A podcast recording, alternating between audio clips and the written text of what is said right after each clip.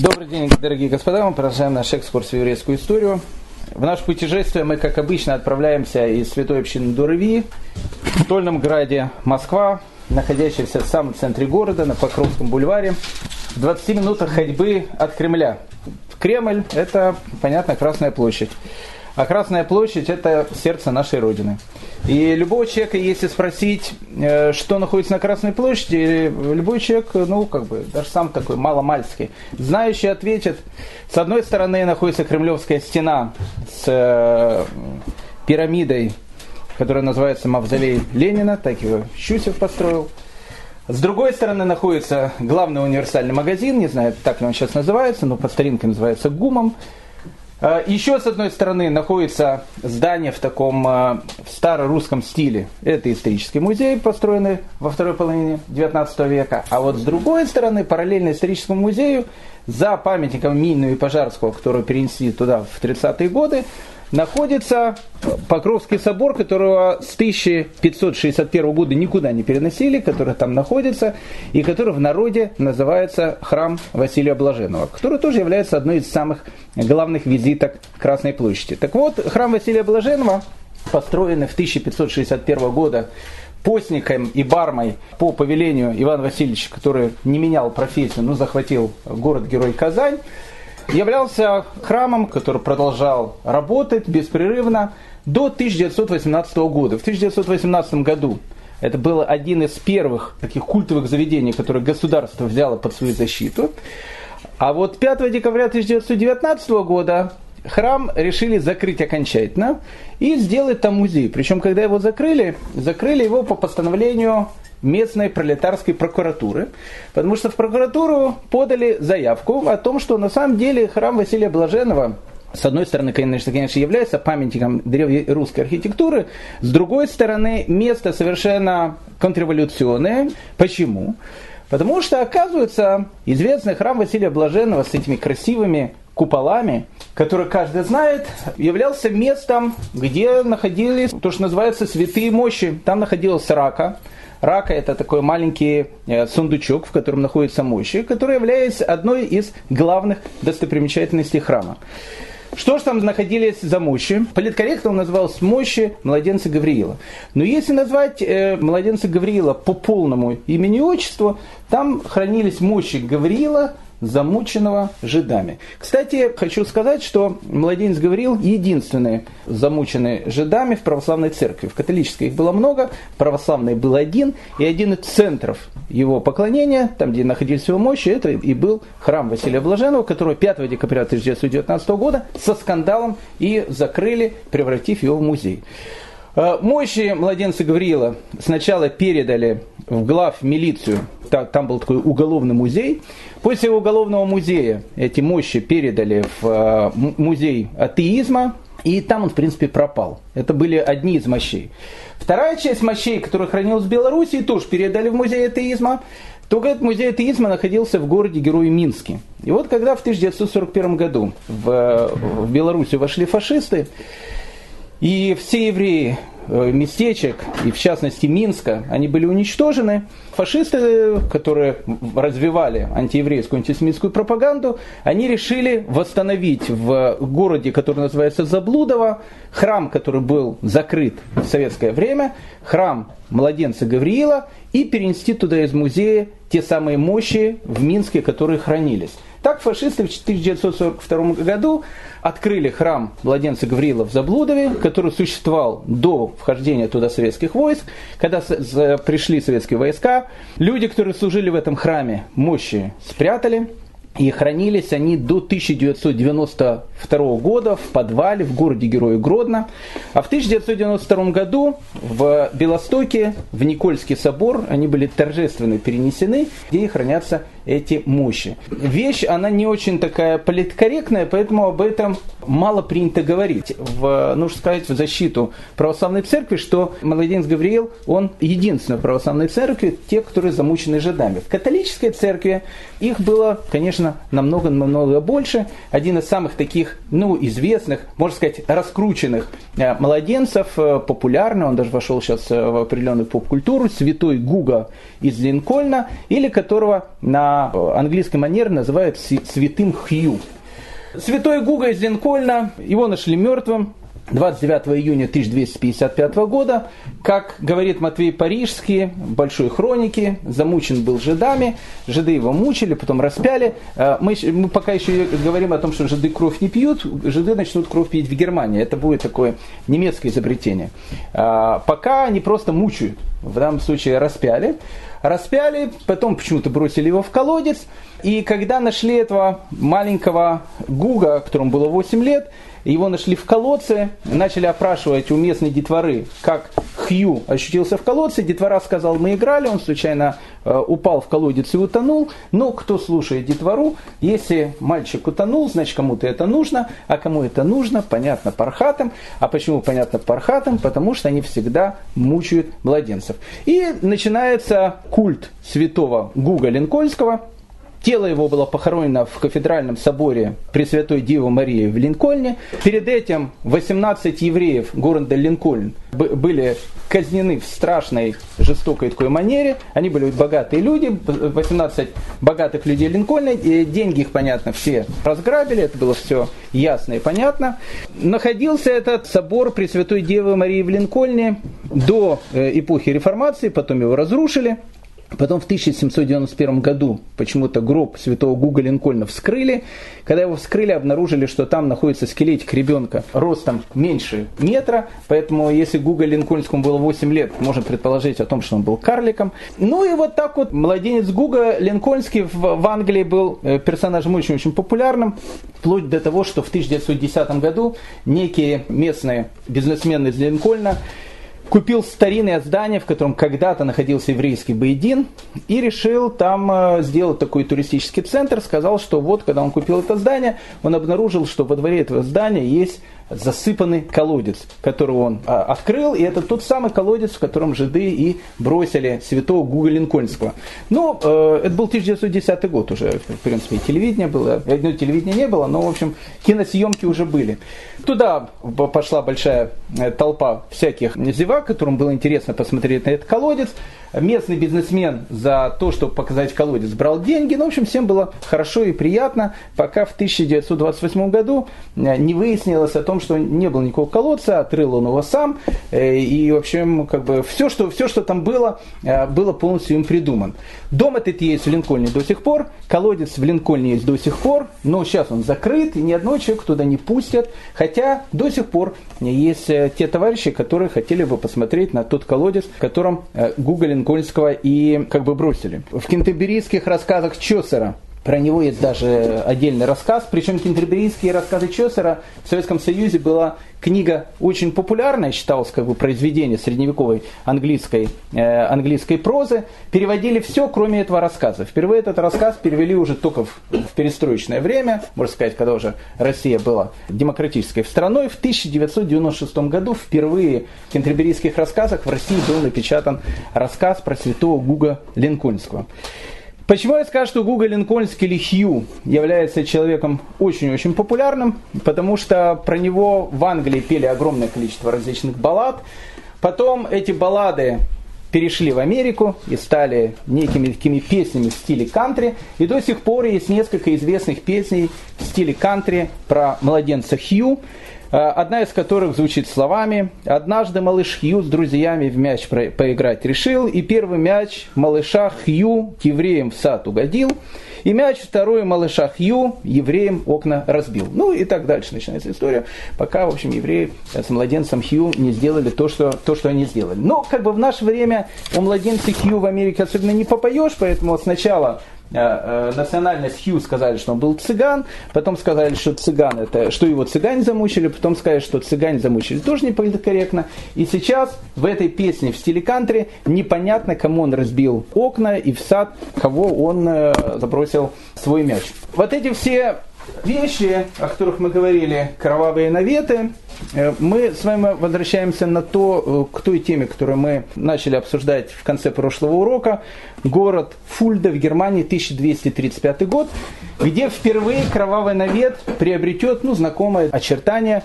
Тут уже будет и кровь, а, а чуть дальше появится и маца. Все, все изобретение чисто немецкое, чисто германское. Хочу сказать о том, что э, перед э, продолжением нашей истории сегодняшней, о том, что мы не случайно сравнили средневековую Германию э, с Мидрашевской такой свинкой, которая по, по Мидрашу имеет раздвоенные копыта, то есть является как бы кошерным животным, а мордочка у нее совершенно не кошерная. Так вот, почему свинья лежит и выпячивает свои копыта, показывая всем, для того, чтобы показать, я животное кошерное, посмотрите на меня, я очень хорошее. Но как только человек заглянет за эти копыта и увидит свиную, э, свиной пятачок, он сразу поймет, что он имеет отношение со свиньей. Э, так же было и с Германией. Если во Франции в 13 веке евреев просто, ну просто вот как грабили и все, как бы, ну, мы говорили про э, Филипп Красиво, он их там выгонял, э, потом приглашал обратно. Ну, в общем, как бы там было все нормально. Евреев объявили рабами, грабили, ну, все было открыто. В Англии, ну, происходило то же самое, плюс-минус евреев грабили, были, безусловно, наветы. Но как бы это никто не говорил о том, что это все делается из-за какой-то большой святости. А в Германии, наоборот, мы говорили, что в 13 веке германские императоры, наоборот, подчеркивали о том, что это, вот у них такое прекрасное отношение к евреям. Еще мы приводили эту известную легенду о том, что сам император Веспасиан, разрушив вместе со своим сыном э, Иерусалим, приказал о том, чтобы все императоры императоры. А императоры Священной Римской империи германской нации, Первый Рейх, это как раз был, центр ее был в Германии, должны защищать евреев, поэтому как бы с одной стороны германцы, немцы, они постоянно подчеркивали о том, что посмотрите, какие мы святые. Вот наши копыта, копыта у нас раздвоены. Но если посмотреть за эти копыта, там как раз и будет самое что ни на есть такой пятачок, который будет придумывать такие вещи, которые по сегодняшний день кровь в жилах стынет и волосы, то, что называется, дыбом становятся. Итак, в 1235 году в городе Героя Фульда все начинается приблизительно так, как в сказках братьев Гримм. Жил мельник со своей женой и пятью детьми. И все у них было хорошо, жили они под городом Фульда, была у них мельница – 13 век, голодные, страшные, грязные. И, и вот декабрь 1235 года, Рождество, и все жители идут в местную церковь. В тот момент, когда они пошли в местную церковь, в их доме произошел пожар. Мы с вами говорили о том, что в средние века были две самых страшных вещи, которых люди боялись больше всего. Это пожар и чума. Чума возникала внезапно и уносила огромное количество людей и пожаров. Дома были деревянные, дома находились рядом, и любая свечка могла спалить практически весь город. И вот, когда они пришли, страшная трагедия, пятеро детей, находившихся в доме, все сгорели – и, казалось бы, эта трагедия могла быть и забыта, если бы не местные доминиканские монахи, которые провели сразу же расследование и которые сказали, а оказывается, все было совершенно не так, как вы думаете. И Скрипалята отравили, точнее сожгли в доме а, определенные спецслужбы, и спецслужбы эти, конечно же, были еврейские. А происходило все, говорят доминиканские монахи, следующим образом. В тот момент, когда мама с папой пошли мирно молиться в церковь, жиды окаянные проникли в дом, зарезали детей, сидили их кровь специальные мешки, сделанные из кожи. Обратите внимание, одно из первых упоминаний того, что евреи используют кровь. Мы сейчас увидим почему. И для того, чтобы э, как бы скрыть свои следы, они взяли, сожгли весь дом и, в общем, как бы, чтобы то, что называется, концы э, воду. Ну, по, по городу, по Фульде сразу пошли слухи, разговоры о том, что евреи сделают такой ужас, а страшно выпускать детей теперь на улицу, что непонятно, какого следующего ребенка евреи украдут и что с ним окаянные сделают. И тогда э, схватили 32 человека Фульда, в принципе, это вся община, вместе с детьми и женщинами, начали пытать. Я не буду сейчас рассказывать про пытки в средние века, э, чтобы у людей был нормальный э, там сон, они не вздрагивали ближайших две недели в холодном поту, в ужасе во сне, после того, как объяснить, рассказать хотя бы немножко тех пыток, которые были. И вот э, одна женщина и ребенок под пытками могли сказать все, что угодно. Даже о том, что они с Марса прилетели. И они, в принципе, подтвердили эту версию. Да, в общем, как бы так было, как э, доминиканские монахи, безусловно, и сказали. 32 человека тут же казнили. Трупы пятерых детей, оставшиеся от них, закопали. И, но скандал начинал приобретать все больше и больше э, такие формы. А, в Гагенау, в соседнем городе, в этот момент находился император Фридрих II, и э, местные жители решили откопать спустя практически месяц э, э, этих трупов, для того, чтобы показать Фридрику II, чтобы он увидел, что жиды окаянные с ними сделали, непонятно, чтобы он увидел. Император Фридрих II, увидев полуразложившиеся остатки этих пяти тел, сказал, закопайте их, они чтобы более не годны. Но э, толпа, она бушевала и говорит, мы требуем, чтобы было расследование, боимся детей выпускать на улицу в вечернее время. Ну и тогда Фридрих II понимает о том, чтобы прекратить э, эту истерию, которая началась в Германии, он решает сделать большой такой процесс, большой такой суд, пригласить туда большое количество разных священников, разных знатоков закона, для того, чтобы они взяли и ответили на один вопрос. Используют ли евреи кровь. Обратите внимание, вопрос был не, не убивает ли евреи в ритуальном убийстве. В ритуальном убийстве многие верили, что так оно было, но до этого как бы э, были другие методы. А тут вдруг кровь. Используют ли евреи кровь? Ну, как, как бы вам сказать, понимаете, объявить евреев о том, что они используют кровь, это то же самое, что объявить украинского казака о том, что у него является самое страшное, что у него есть в жизни, это сало. Как он видит сало, он сразу пытается уничтожить, выбросить, потому что он страшно ненавидит. Точно так же, в принципе, объявить евреев э, о том, что они употребляют кровь. Любой человек маломальски знакомый с евреями и знающий маломальски хотя бы законы кашрута, он знает о том, что мясо, перед тем, как евреи кушают, они его вымачивают в соленой воде, они делают такие манипуляции, чтобы, не дай бог, ни капельки крови не, не то что человека, ни капли крови мяса, не дай бог еврей не употребил в пищу. Почему? Потому что это является запретом Торы. Поэтому евреев объявить в употреблении крови, это то же самое, еще раз, что объявить украинца о том, что он борется и больше всего ненавидит в жизни это сало.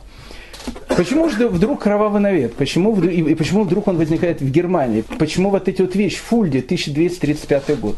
Есть э, старая русская пословица, очень хорошая, которая э, звучит следующим образом. У кого что болит, тот о том, в принципе, и говорит. В принципе, кровь, э, она болела у местных жителей. И так как она болела, и мальчики кровавые в глазах, они были у них. А, и э, о крови местные жители, то есть немцы, они говорили очень-очень часто. Им тогда казалось о том, что евреи такие умные, что они не могут пропустить такой потрясающий продукт без своего внимания. И, конечно же, раз они такие умные, они, понятно, его будут использовать самым, что ни на есть, таким полезным способом. Нужно сказать о том, что в средние века кровь считалась одним из самых лучших э, целительных средств. Медицина считала, что свежевыпущенная кровь, в особенности, прошу прощения, менструальная кровь, она является одним из самых сильных лекарств. В Германии в средние века воры, они вообще считали о том, что для того, чтобы человек к примеру, стал невидимым, и э, чтобы он мог ограбить, и никто его не заметил, для этого он должен постоять какое-то время э, около горящей свечи. Второй вопрос, из чего свеча была сделана. Свеча должна была быть сделана из человеческого жира. Вот если сделать из человеческого жира свечку и постоять рядом с ней, и тебя этот дым, значит, э, весь обкурит, то, в общем, ты будешь такой обкуренный, что тебя никто не будет видеть. Ну, как бы сам себя ты, может, видеть не будешь, и им казалось, что другие тебя тоже не будут будут видеть. В Германии верили о том, что кровь является очень и очень э, целебным свойством, и э, самая целебная кровь, которая вообще есть, это еврейская кровь. И поэтому не случайно в городе Гамбурге 13 июня 1784 года колесовали двух немок за то, что они, прошу прощения, замочили одного еврея. И когда у них спрашивают, зачем же вы э, убили старичка, ведь он никому ничего плохого не делал, они сказали о том, что мы слышали, мы знаем о том, что еврейская кровь является самой, что ни на есть, целебным таким средством, поэтому мы его, значит, зарезали для того, чтобы употреблять его кровь. Поэтому в средние века кровь считалась очень и очень таким э, полезным с точки зрения здоровья продукта. И не случайно в 1699 году во Франкфурте выходит одна из первых медицинских энциклопедий, которая так и называется «Занимательная новая домашняя аптека, как благодаря средствам, которые наличествуют в человеке от природы, крови, моче, калия, ушной сере и прочим средствам соблюсти свое здоровье и также излечиться от всех болезней. Поэтому, в принципе, считалось, что любая часть человеческого тела, а, так в средние века считали, Э, местное население, оно является очень-очень целительным. И хотя у евреев отношение к крови было, как вы знаете, какое, у местного населения отношение к крови было очень-очень такое уважительное. Поэтому, если кровь является таким целебным товаром, неужели евреи такие умные, богатые, э, не будут использовать такое золото, которое, можно сказать, вот прямо по улице ходит, возьми, зарежь, и, в общем, э, и можешь делать с ним все, что угодно. Поэтому, если бы мы попали с вами в средневековую Германию, нам бы, безусловно, рассказали историю, чисто немецкая история, про некого слепого еврея, который ходил слепым, никак не знал, что же сделать для того, чтобы прозреть. Э, пока в один прекрасный момент он не понял о том, что нужно замочить монаха. И вот э, еврей, то, что называется, убивает монаха, выпивает его кровь, и в эту минуту он прозрел. Ребенку, которого ночью рассказывает эту сказку, в ужасе засыпает, а, а мама или папа рассказывает эту историю с, с некой завистью, думает, нам бы, конечно, тоже замочить какого-то монаха, э, потому что и болезни, и, там, и зуб болят, и так дальше. Ну, как бы нельзя, нельзя просто по, по закону. А так евреи в этом отношении, конечно, умные. Поэтому э, в средние века появляется история про Константина, который принимает христианство, о том, что до принятия христианства Константин заболел проказой. Не болел, понятно, он проказой, проказа была неизлечимая болезнь, но неважно, это, это было уже все неважно. Э, заболел проказой, и вот э, не знал Константин, как излечиться, пока к нему не подошел некий еврей и не, не сказал ему способ о том, как излечиться. Э, нужно зарезать несколько детей, не христианских, просто детей, из их крови сделать ванну. Если ты будешь периодически принимать эту скипидарную ванну из крови, ты обязательно вылечишься. Кстати, еще раз, граф э, Дракула, он э, в Румынии он появляется тоже не просто так, который кровь пьет. То есть все вот эти вот вещи, э, кровавые эти вещи, пить кровь считалось очень полезно, поэтому он это и делал. Потому что не потому что он бандит такой, он просто вот многие бы кровушку хотели, но было, конечно, делать нельзя. Известная история, которая появилась, опять же, в Германии, хотя она про английского короля, про известного нами уже Ричарда Львиное сердце. В ней рассказывается о том, что когда Ричард Львиное сердце заболел проказой, в каждой из этих историй кто-то болеет проказой. Проказа в те времена еще раз неизлечимая болезнь, и каждый хотел узнать, есть ли средства панацеи от ее излечения. И вот как бы сама история говорит, да, есть средства, вот как бы излечение. Какое? Вот в тот момент, когда э, Ричард Львиное сердце заболел проказой, не знал, как от него излечиться, тут же к нему подошел местный йоркский еврей, и сказал ему о том, что я скажу тебе, ваше величество, как можно выздороветь. Он говорит, как? Возьми несколько детей, зарежь их, налей в ванну из крови, опять же, история идет еще с Константина, прими эту ванну, он сказал, и я вылечусь, говорит, не вылечишься, если не сделаешь еще другую вещь. В тот момент, когда ты зарежешь ребенка и кровь его вылишь, вырежь в ванну, ты должен вырвать его еще теплое сердце и съесть его перед тем, как окунуться в ванну. Если ты это сделаешь, и потом ты окунешься в ванну, ты, безусловно, вылечишься и, безусловно, э, проказу у тебя пройдет. Вот эта вот э, идея о том, что евреи пьют кровь в Германии, она э, принимает с 13 века такой маниакальный, маниакальный синдром, и эти кровавые мальчики, они начинаются чудиться везде. Допустим, в 1401 году в городе Фрай Фрайбурге к местному магистрату пришла группа местных жителей с, э, с плачущими женщинами, которые сказали, мы умоляем, что нужно из Фрайбурга выгнать всех евреев. Вопрос магистрата, э, почему их надо выселить из города, плачущие женщины сказали о том, что боимся мы отпускать детей на улицу, потому что знаем о том, что евреи в любую минуту могут похитить кого-то из наших детей. Да есть еще вторая вещь, которая является наиболее страшной, э, у нас все знают о том, что евреи не просто пьют христианскую кровь, они эту кровь сушат, а потом в сушеном виде они начинают посыпать ими поля, а на этих полях э, вырастает пшеница, и с этих полей потом кушает скот, и отсюда и появляется чума, которая так часто бывает в наших местах. Поэтому вот эти вот идеи о пьющих евреев кровью в Германии еще раз приобретает некое такое маниакальное действие, но вопрос, который э, мог задать любой человек, он был однозначно, а зачем, в принципе, евреям это нужно? То есть нет, зачем обычному человеку это нужно, это понятно, э, средневековому. Евреи зачем это нужно? И тогда появляются некие теологические обоснования, почему евреи пьют кровь именно младенцев, потому что младенцев кровь стали пить именно в Германии. Отвечает Иоганн Эк, один из таких э, видных теологов, им потребна невинная христианская кровь, но не взрослого христианина, который, обретя через крещение безгрешность, частично утратил ее по причине своих грехов.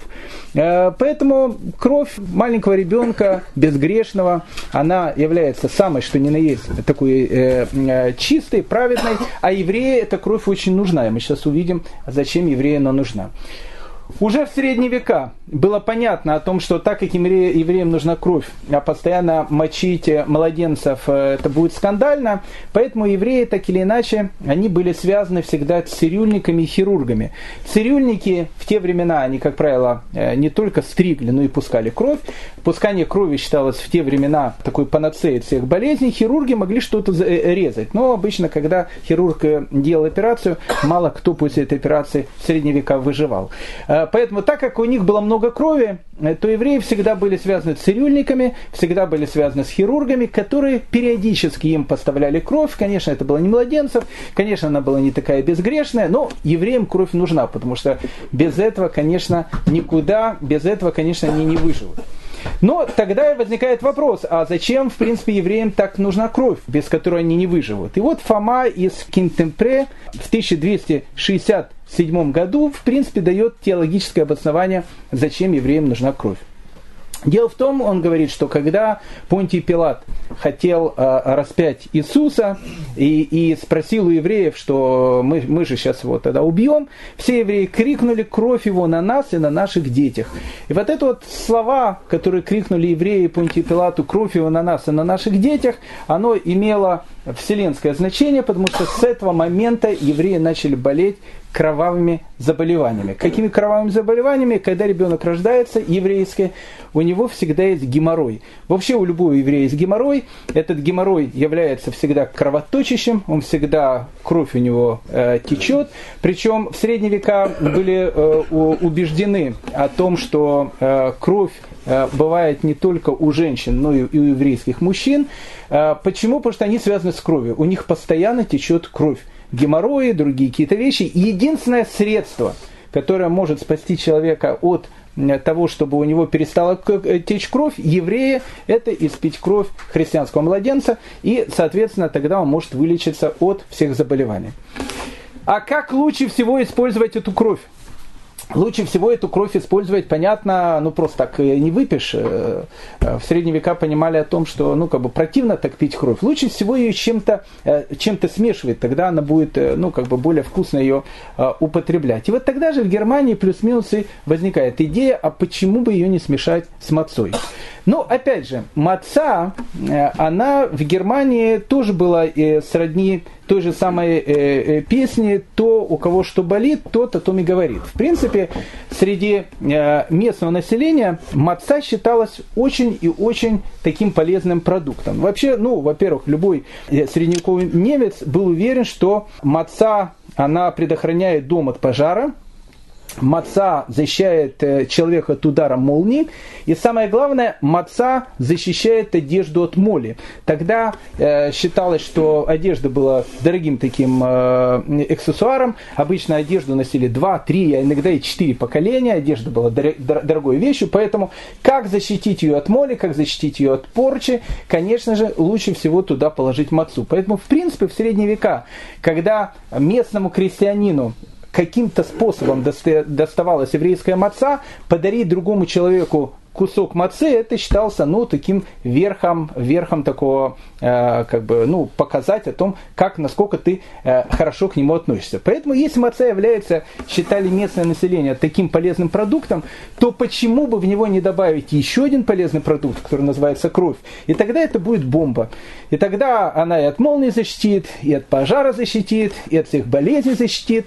И еще раз, местное население само бы, видно, с большим удовольствием сделало такую вещь. Но, к сожалению, делать это не могло.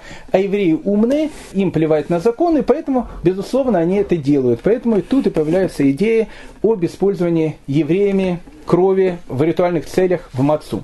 Возвращаемся к нашей истории к 1235 года, город Фульда. Фридрих II собирает, собирает множество э, священников, они долго начинают обсуждать о том, пьют евреи все-таки кровь или не пьют, и в конце концов мнения разделились. Была часть священников, которые говорили пьют, была часть священников, которые говорили не пьют, Тогда было решено пригласить несколько евреев-выкрестов. Мы говорили о том, что евреи-выкресты в те времена были одними из самых таких страшных врагов еврейского народа.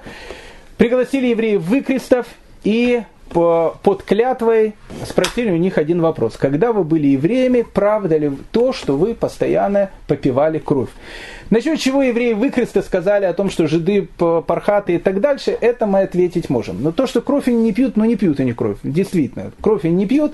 Почему? Потому что у евреев по закону кашрута и так дальше крови притронуться они не могут.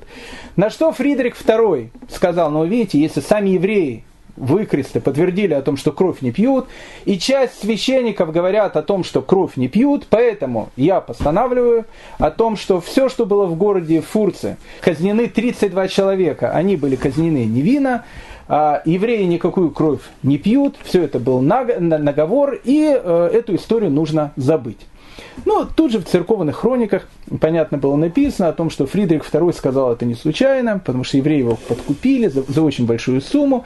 А на самом деле, конечно, понимал он, что евреи пьют кровь, но, в общем, как бы, э, как бы там ни было, взял и сказал такие слова. Но э, Джин был выпущен из бутылки, и в Германии э, идея с попиванием крови, она переходит в некий такой маниакальный синдром. В 13 веке, кстати, и в более Э, последующие века, в основном в Германии. Но тогда было очень, э, очень модно. Любой, человек, любой ребенок, которого находили мертвым, первая вещь, которая тут же приходила в голову, евреи замучили. Иногда это была некая форма бизнеса. Э, допустим, умирал какой-то человек, или какие-то местные товарищи кого-то угрохали, и взяли труп, подбросили в еврейский двор. Особенно лучше всего его подбросить в двор какого-то богатого человека. А потом прийти туда с группой местных товарищей и сказать о том, что вот у тебя, видишь, труп лежит, мы все видели, мы все свидетели. Сейчас э, сообщим, и всех вас казнят. А если ты не хочешь, чтобы тебя казнили, ты должен вам перевести на э, карточку Сбербанка определенную сумму. И, понятно, евреи готовы были перевести все, что угодно, чтобы дальше э, эти разговоры никуда не выходили. Но так как это стало уже такой обыденностью, еврей боялся уже заходить домой, потому что откроет дверь, там лежит труп. И начнется вот эти вымогательства. Что евреи ни много ни мало обратились к папе римскому, Иннокентию IV, со словами о том, что, дорогой папа римский, ну это невозможно уже. То есть, ну как бы, ходить по улицам страшно, потому что не, знаешь, что ты делаешь и в какую минуту тебя обвинят. И Иннокентий IV, понимая о том, что э, вещь, она уже переходит все границы, а, выпускает определенную булу, в котором пишет о том, что, смотрите, вашими этими делами, да, ну, любая, любая же вещь, она заканчивалась, как правило, погромом, сжиганием живьем в синагогах и так дальше, четвертованием, колесованием и другими вещами. И Иннокентий IV издает булу о том, что евреи не пьют кровь христианских младенцев, чтобы эту ерунду больше никто никогда не говорил, евреи, они э, дети дьявола, все что угодно, но кровь они не пьют, точка. Но кто папу римского слушал? А вот в 1240 году когда Батый э, захватил город-герой Киев и сжег его дотла, татаро-монголы, они решают о том, что на Незалежной останавливаться э, останавливаться нельзя. И так как они побывали на Незалежной, у них сразу же появилось такое стремление войти в Евросоюз. И поэтому сразу же они понимают о том, что нужно идти в Германию. И вот татаро-монголы они начинают потихонечку захватывать восточные области Германии. И вот когда в восточных областях Германии в 1241 году приходят татаро-монголы, э, ну, татаро-монголы откуда-то взяли же. И вопрос возникает, откуда они взялись. И тут же был понятный ответ. Татаро-монголы, они на самом деле родственники евреев. То есть на самом деле татаро-монголы есть евреи. Только раскосы евреи, пропавшие одни из десяти колен. Наши жиды пархатые, мало того, что они пьют нашу кровь, они еще татаро-монгол на нас вызвали. И в Германии тогда появилось четкое такое э, понимание вещей о том, что евреи не только пьют кровь, но еще татаро-монгол вызвали. И вот в 1241 году в городе Франкфурте на Майне происходит массовый погром, в результате которого гибнут 180 человек, евреев. Причем одна еврейская женщина, потеряв всю семью, э, находясь в состоянии полного безумия и умопомешательства, сказала, что, говорит, умру я, но я, говорит, захвачу с собой весь город, подожгла свой собственный дом, а мы э, прекрасно знаем о том, что в средние века все дома деревянные, и город Франкфурт начал гореть. Э, его потушили, дело дошло для, до Фридриха II, которому сказали, смотрите, убили 180 евреев, да еще часть города Франкфурта сгорела, э, потому что евреи э, связаны с татаро-монголами, но татаро-монголы ушли, и Фридрих II сказал, что запрещаю обвинять евреев в этих вещах, и как бы татаро-монгольская тема, она ушла как бы на второй план. После смерти Фридриха II э, э, в Германии начинается так называемая эпоха между царствования, между, которая проходила 23 года, между 1250 и 1273 годом. В эти годы не было как такового императора. То есть императоры сменяли друг друга как перчатки. Были императоры, были антиимператоры и так дальше. Как сказал Шиллер в одной из своих поэм, ужасно время, когда нет императора. Это, это важные слова. Когда нет императора, это, в общем, начинается эпоха полной анархии. Так вот, эти два года, с 1250 по 1273 год, в принципе, в Германии наступает эпоха анархии. И, в принципе, каждый город, который является городом-государством, он является тем, кто делает свой собственный закон. Поэтому евреи в Германии могли только полагаться на милость глав города. А в любом немецком городе было э, так называемых два главы. Был э, один глава, который считался самым главным, это был епископ города, и был, э, был так называемый магистрат с местным бургомистром, который тоже считал себя где-то в той или иной степени главным. Э, интересная вещь, которая была в Германии, о которой мы с вами подчеркивали, есть во Франции и Англии. Обычно католическая церковь, она была тем, которая возбуждала толпу против евреев. А в Германии, как правило, э, сами епископы, они были как бы хозяевами городов. И так как они, раз ты мэр города, раз тебе нужно строить инфраструктуру города и так дальше, и ты понимаешь о том, что без, без евреев экономика особенно не будет, поэтому очень часто в Германии, и мы об этом говорили, сами епископы являлись теми, которые евреев защищали. И вот в 1252 году архиепископа и архиепископа Кёльна, который зовут Конрад, он издает указ, в котором говорит о том, что евреям дается в Кёльне полная свобода, они могут, у них полное самоуправление, они могут делать все, что они хотят, а, э, и за это они должны делать две вещи. Два раза в году в день Иоанна Крестителя и в день Рождества они должны платить э, кёльнскому э, епископу довольно большую сумму денег, и э, после этого они могут готовить все, что угодно. Еще, единственное еще, они должны будут заплатить деньги, если они решат избрать епископа, епископа Иудиоэриума, то есть то, что переводится по-русски еврейского епископа, то есть по-нашенски равина. То есть если они захотят избрать равина, они должны будут доплатить еще 5 марок, а так они могут жить, как они хотят. Полная лепота. Э, магистрат Э, возмутился очень решением Конрада и говорит о том, что, смотрите, нет, как бы мы как бы не против, э, пускай пархаты делают все, что хотят, но почему деньги идут епископам? Мы тоже являемся властью в городе. Епископ говорит, дети мои, зачем вам деньги, это все как бы это все материальное, надо только духовное смотреть, внешнее, да. Но э, бургомистр местный кюльнский не успокаивался, добивал епископа делить с нами деньгами, епископ говорит, святая церковь ни с кем не делится, ну и в, в конце концов они решили найти третийского судью для того, чтобы местного э, епископа э, Конрада вызвать на суд. Был долгий суд, кому же надо платить деньги, в результате чего суд принял Соломоново решение. Он сказал так, евреи все подчинены э, матери церкви, но деньги надо делить поровну. И в Кёльне стали делить дели поровну, о чем Конрад понятно, очень-очень был обижен. А, преемник Конрада, которого звали э, э, э, Энгельберт II, даже не пустил в Кёльн местных христианских банкиров, итальянцев. А, почему? Потому что когда пришли итальянцы, местные христианские банкиры, они брали процент, ну, намного больше, чем евреи, и, и грабили уже по полной катушке. И народ тогда начал это возмущаться, евреи начали возмущаться, смотрите, говорит, как бы они приходят, христианские эти, мы, мы бизнес теряем, и, и народ недоволен. И э, Ингельбард II выгоняет всех местных христианских банкиров, только чтобы не пострадала э, еврейская экономика. Э, скандалы в эти э, годы между, между царствования, кому э, принадлежат бабки, прошу прощения, епископу или магистрату, они были обыденные вещи. Вот, допустим, в городе в Вюрцбурге а, скандал дошел до того, что обратились к Иннокентию IV, к папе римскому, со словами о том, кто же должен брать деньги от евреев Вюзбурга. То есть они должны принадлежать евреям или должны принадлежать местному епископу.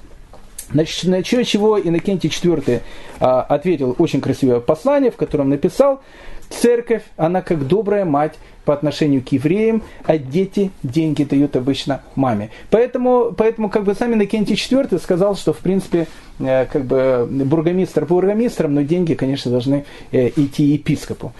Э, бывали епископы такие дальновидящие, которые понимали о том, что и деньги надо иметь, и экономику развивать, но бывали епископы-бандиты. Один из таких бандитов был епископ Магденбурга, которого звали Роберт, который вошел в историю как такой под именем Роберт а, разбойник, хотя был очень святым таким человеком, епископом а, а, вольного города Магденбург. Однажды Роберт, который хотел получить пост епископа, не был епископом, он понял, ему сказали о том, что если хочешь быть епископом города, а епископ города – это должность очень и очень такая прибыльная, надо поехать в Ватикан, э, надо определенным товарищам заплатить определенную сумму, и если ты заплатишь большую сумму, чем твои конкуренты, то, в общем, как бы ты станешь епископом Магденбурга. Роберт приехал в Ватикан, заплатил довольно большие деньги, причем, скажем так, заплатил практически все свои деньги. И э, его назначают епископом Магденбурга. И вот, когда э, Роберт возвращается обратно, он понимает о том, что бабок, прошу прощения, по-нашенски денег у нее нету, а где деньги можно взять? Ну, как где деньги можно взять? Надо ограбить евреев. И тогда он начинает грабить евреев Магден, Магденбурга. Э, ну, тут уже в Магденбурге э, было то же самое, что в Кёльне. У них была такая вещь, что половина денег идет епископу, половина денег идет магистрату. Тут возмутился магистрат. Потому что когда, когда евреи Магденбурга стали нищими, это значит, теперь магистрат от этого ничего не будет иметь.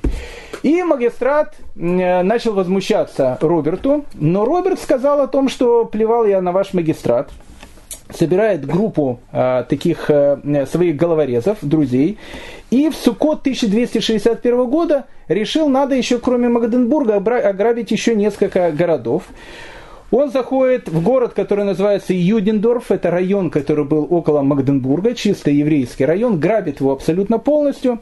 Дальше идет в город Гале, который был тоже в Магденбургской епархии, тоже его полностью грабит. И, в общем, как бы с шайкой своих разбойников начинает грабить города.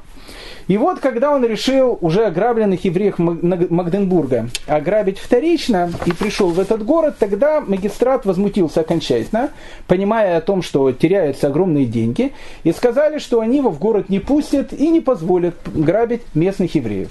Тогда архиепископ Магденбургский, будучи человеком святым, сказал, вы не знаете еще, с кем вы имеете дело, я э, вызову моего э, значит, родственника, графа Мансфельда. Граф Мансфельд был местным таким Джеком-потрошителем, местным таким садистом, и э, имя граф Мансфельд у людей вызывало ужас. И он сказал, что мы сейчас придем вместе с графом Мансфельдом, и вы узнаете, кто тут в городе хозяин. Тогда бургомистр Магденбурга сказал, не надо нас пугать своей компанией, у нас есть герцог Альбе, Аль, Аль, Альберт из Брауншвейга, мы его вызовем тоже на помощь.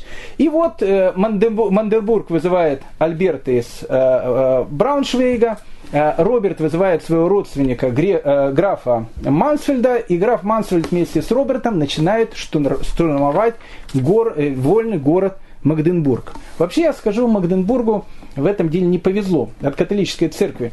В 1631 году, спустя 3, почти 400 лет после этих событий, город Магденбург будет опять же штурмовать, и опять же будет штурмовать папские войска. Это тогда будет годы 30-летней войны, город Магденбург будет центром реформации. И папские войска они возьмут город Магденбург. Э, но что начнется, когда они его возьмут? Папские войска вырежут в городе 20 тысяч человек, ни много ни мало. Папские солдаты будут на пиках прокалывать маленьких детей, вот с маленькими детьми на пиках будет бегать по городу, будет бросать их в костер и так дальше. Поэтому как бы Магденбургу с папскими войсками не очень повезло. После осады, которая продолжалась недолгое время, а, архи... епископ Роберт вместе со своим брательником, графом а, Масфельдом, врывается в город Мандербург, разграбил город полностью, изнасиловали, ограбили, сделали все что угодно, евреи стали нищими полностью, и, но он свои деньги, которые хотел, он, в общем, их и получил. Вот это времена, времена между царствованием в Германии, которые длятся 23 года, когда евреи, в принципе, не знают, что произойдет на следующий день, что произойдет завтра. А э, в эти 20 лет э, погромы они случались периодически. Только надо была одна спичка, и сразу происходил э, взрыв. Допустим, в городе Зинзерге, опять же, евреев обвинили в, в том, что они пьют кровь христианских младенцев, собрали 72 еврея в местной синагоге и сожгли их заживо. В 1270 году э, были колесованы э, семь евреев в городе Вейнсбурге, э, опять же по подозрению в том, что они убили местного христианина, используя его кровь. А самая, наверное, такая интересная история, она произошла в городе в в Форсхайме в 1267 году э, была связана с некой бабушкой из Форсхайма, э, которая, в общем, и с маленькой девочкой, которую звали Маргарет. Э, в 1267 году в городе э, Форсхайме было два Шерлока Холмса. Обычно Шерлок Холмсы в средневековой Германии это доминиканские монахи. И вот доминиканские монахи, они решили раскрыть тайный заговор, который прямо, можно сказать, под их носом происходил в их родном городе. Оказалось, что некая бабушка из э, Форсхайма взяла бедную сиротинушку, которую звали Маргарет, и продала ее евреям. Ну, евреи, когда взяли сиротинушку Маргарет, э, понятно, что они с ней решили сделать, они ее решили исколоть ножами для того, чтобы, в общем, понятно, взять ее кровь. Они ее, э, они ее э, завязали в некий такой саван, в некую такую простыню, начали ее прокалывать, из нее начала течь кровь. И вот, когда бедная э, Маргарет э, умерла из-за потери крови, они ее взяли, выбросили в воду, и вода вынесла ее на берег. Обычно утопленников в средневековой Германии э, очень часто объявляли о том, что их, в общем, убили евреи после того, как они э, взяли всю их кровь. Э, ну, тут уже как бы доминиканские монахи, они описывают эту историю, когда Марграф э, э, Баденскому показали вот эту утопленницу Маргарет, он ее увидел вместе с толпой народа, вдруг утопленница потянула к нему руки, Э, открыла глаза и начала как бы умолять его э, отомстить за кровь мою. А в этот момент проходил Рабинович. И вот в тот момент, когда проходит Рабинович, и вот эта утопленница Маргарет тянет руки к графу э, Баденскому, вдруг из нее, увидя этого Рабиновича, начинает течь кровь, кровь течет Э, ручьями, и, и сразу всем было понятно, об этом сразу же объяснили доминиканские монахи, о том, что, понятно, евреи замочили бедную Маргарет, после чего в Фарсхайме э, происходит страшный погром, в результате которого была уничтожена практически вся община этого города. Плюс-минус в эти же самые времена, в 1271 году, Э, происходит еще один кровавый навет в эти самые 20 лет межцарствования в Германии. Э, навет, который продолжает действовать по сегодняшний день, и люди, которые любят э, особенно французские вина, им будет очень интересно узнать про святого Вернера, потому что он будет связан и на сегодняшний день с многими видами вкусных французских вин. Итак, святой Вернер из Бахараха, маленький мальчик в 1271 э, году, 16-летний э, Вернер был вынесен, э, был вынесен на берег реки, и когда увидели этого утопленника, 18-летнего этого мальчика, к нему подошли местные монахи, и они увидели о том, что от трупа исходит благоухание фиалок. Э, когда они поняли, что от трупа исходит благоухание фиалок, было понятно о том, что труп святой. А э, местные жители сразу же сказали, что от святого Вернера еще исходило не только благоухание фиалок, но и лучи такие, он светился весь.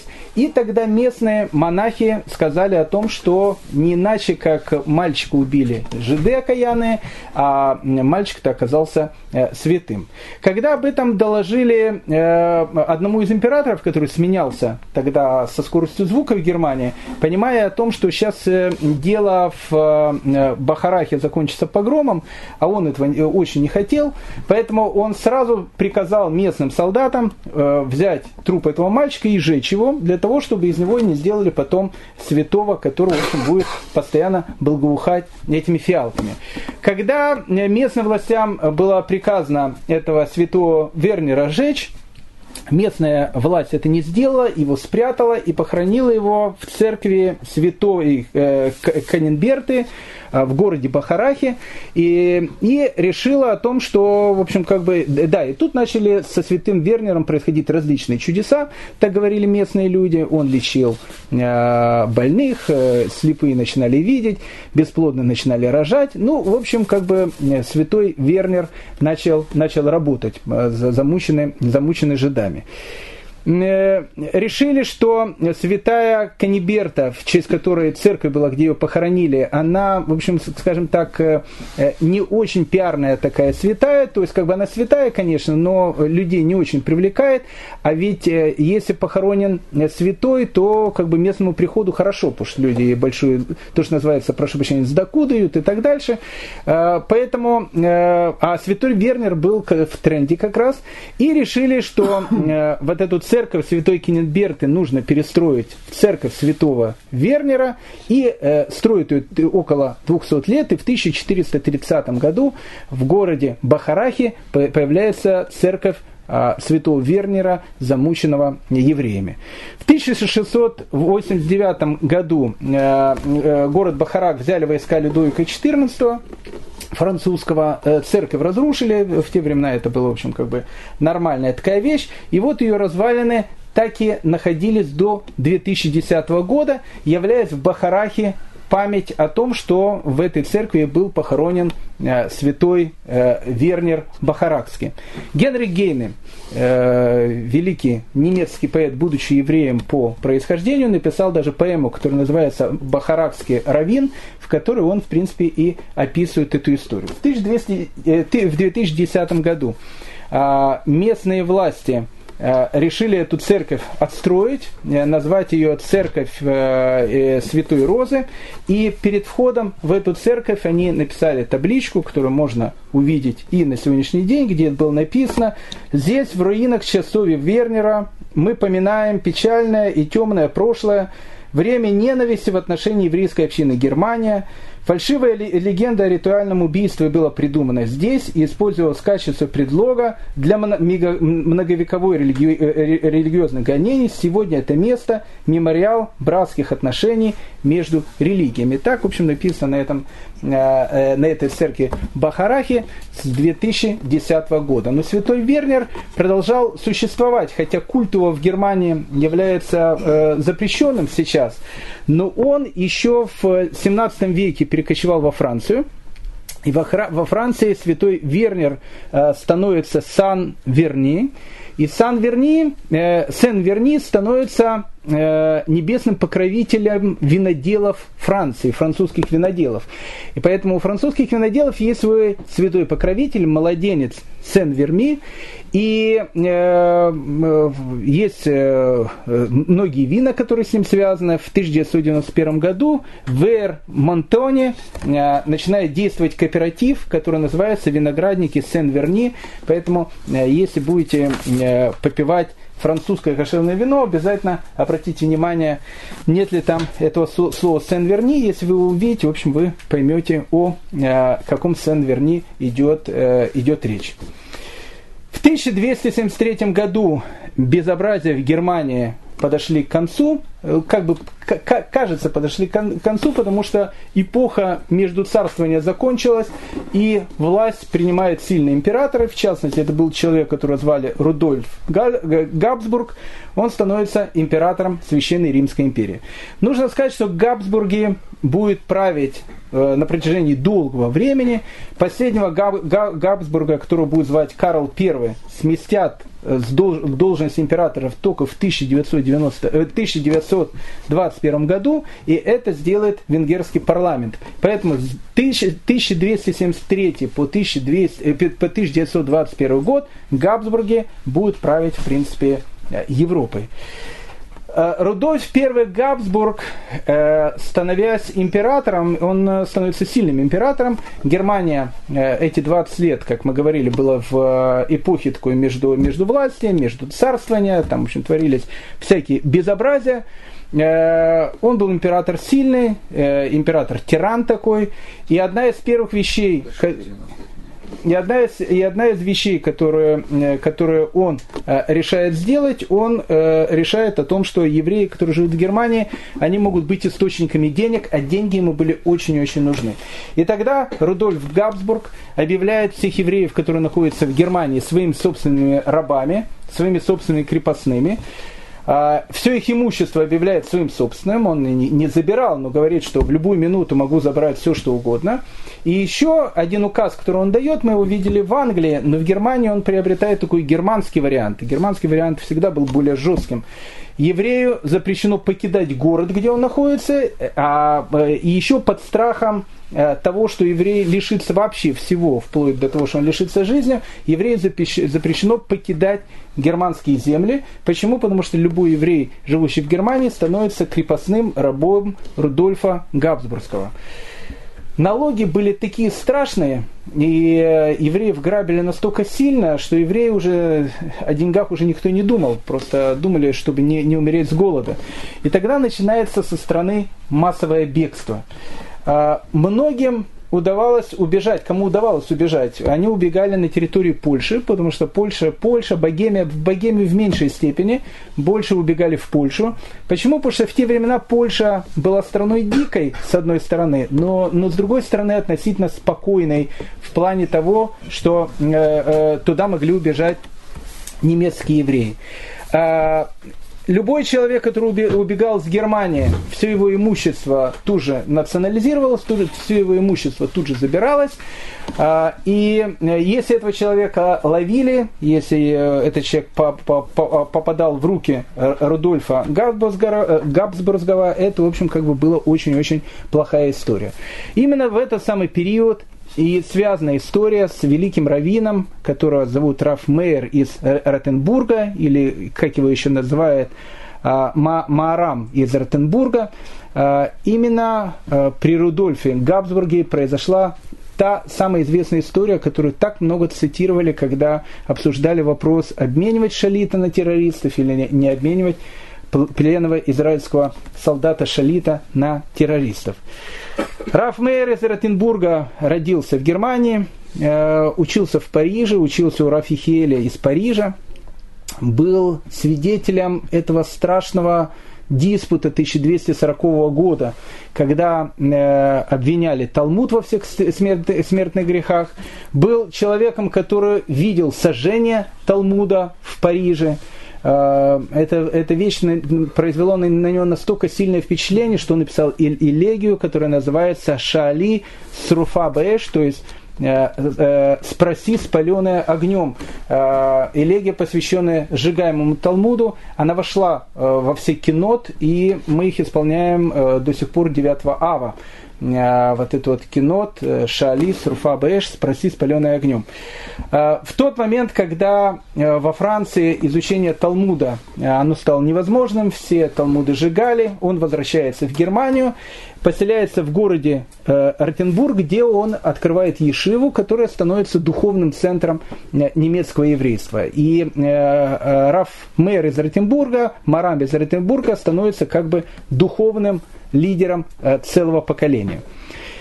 Э, в те самые времена, о которых мы сейчас говорим, когда Рудольф I э, Габсбургский начинает э, грабить евреев, и когда жить уже в Германии стало просто невозможно, Раф Мейер из Ротенбурга вместе со многими членами своей общины решают сделать дерзкий план. Они понимают, что из Германии нужно убегать, и куда убегать, у Раф Мейера есть только одна мысль – убегать нужно в землю Израиля, убегать нужно в Эрец Израиль.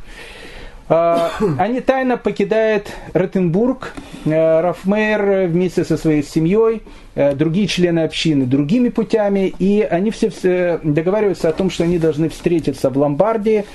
Там они встречаются, там они берут корабль, и на этом корабле они, в общем, начинают пробираться э, к земле Израиля. В тот момент, когда Раби Мейер приезжает в Ломбардию, Э, из Рима возвращается Пезельский епископ, э, в свете которого был один крещенный еврей. И он узнал Раф Мейра из Ротенбурга, и он сказал епископу, о, что тут делает наш местный ротенбургский раввин, а почему он тут находится, если император сделал указ о том, что запрещено евреям покидать Германию, его выдают властям, власти выдают его Рудольфу Габсбургскому, он его сажает в тюрьму, э, в замок э, Энзенгейм в 1286 году и говорит, что ваш раввин у меня будет сидеть тут столько, сколько я посчитаю нужным, либо вы должны оплатить довольно большую сумму денег. И он называет ту сумму, которую должна выплатить за равина еврейская община, сумма в 20 тысяч марок. 20 тысяч марок это ну, совершенно безумная сумма, а, совершенно огромные деньги. Еврейская община собрала эту сумму, и она хотела выкупить э, Раф Мейера из Ротенбурга, из крепости, где он находился, но Рафмейер издает э, аллахическое постановление.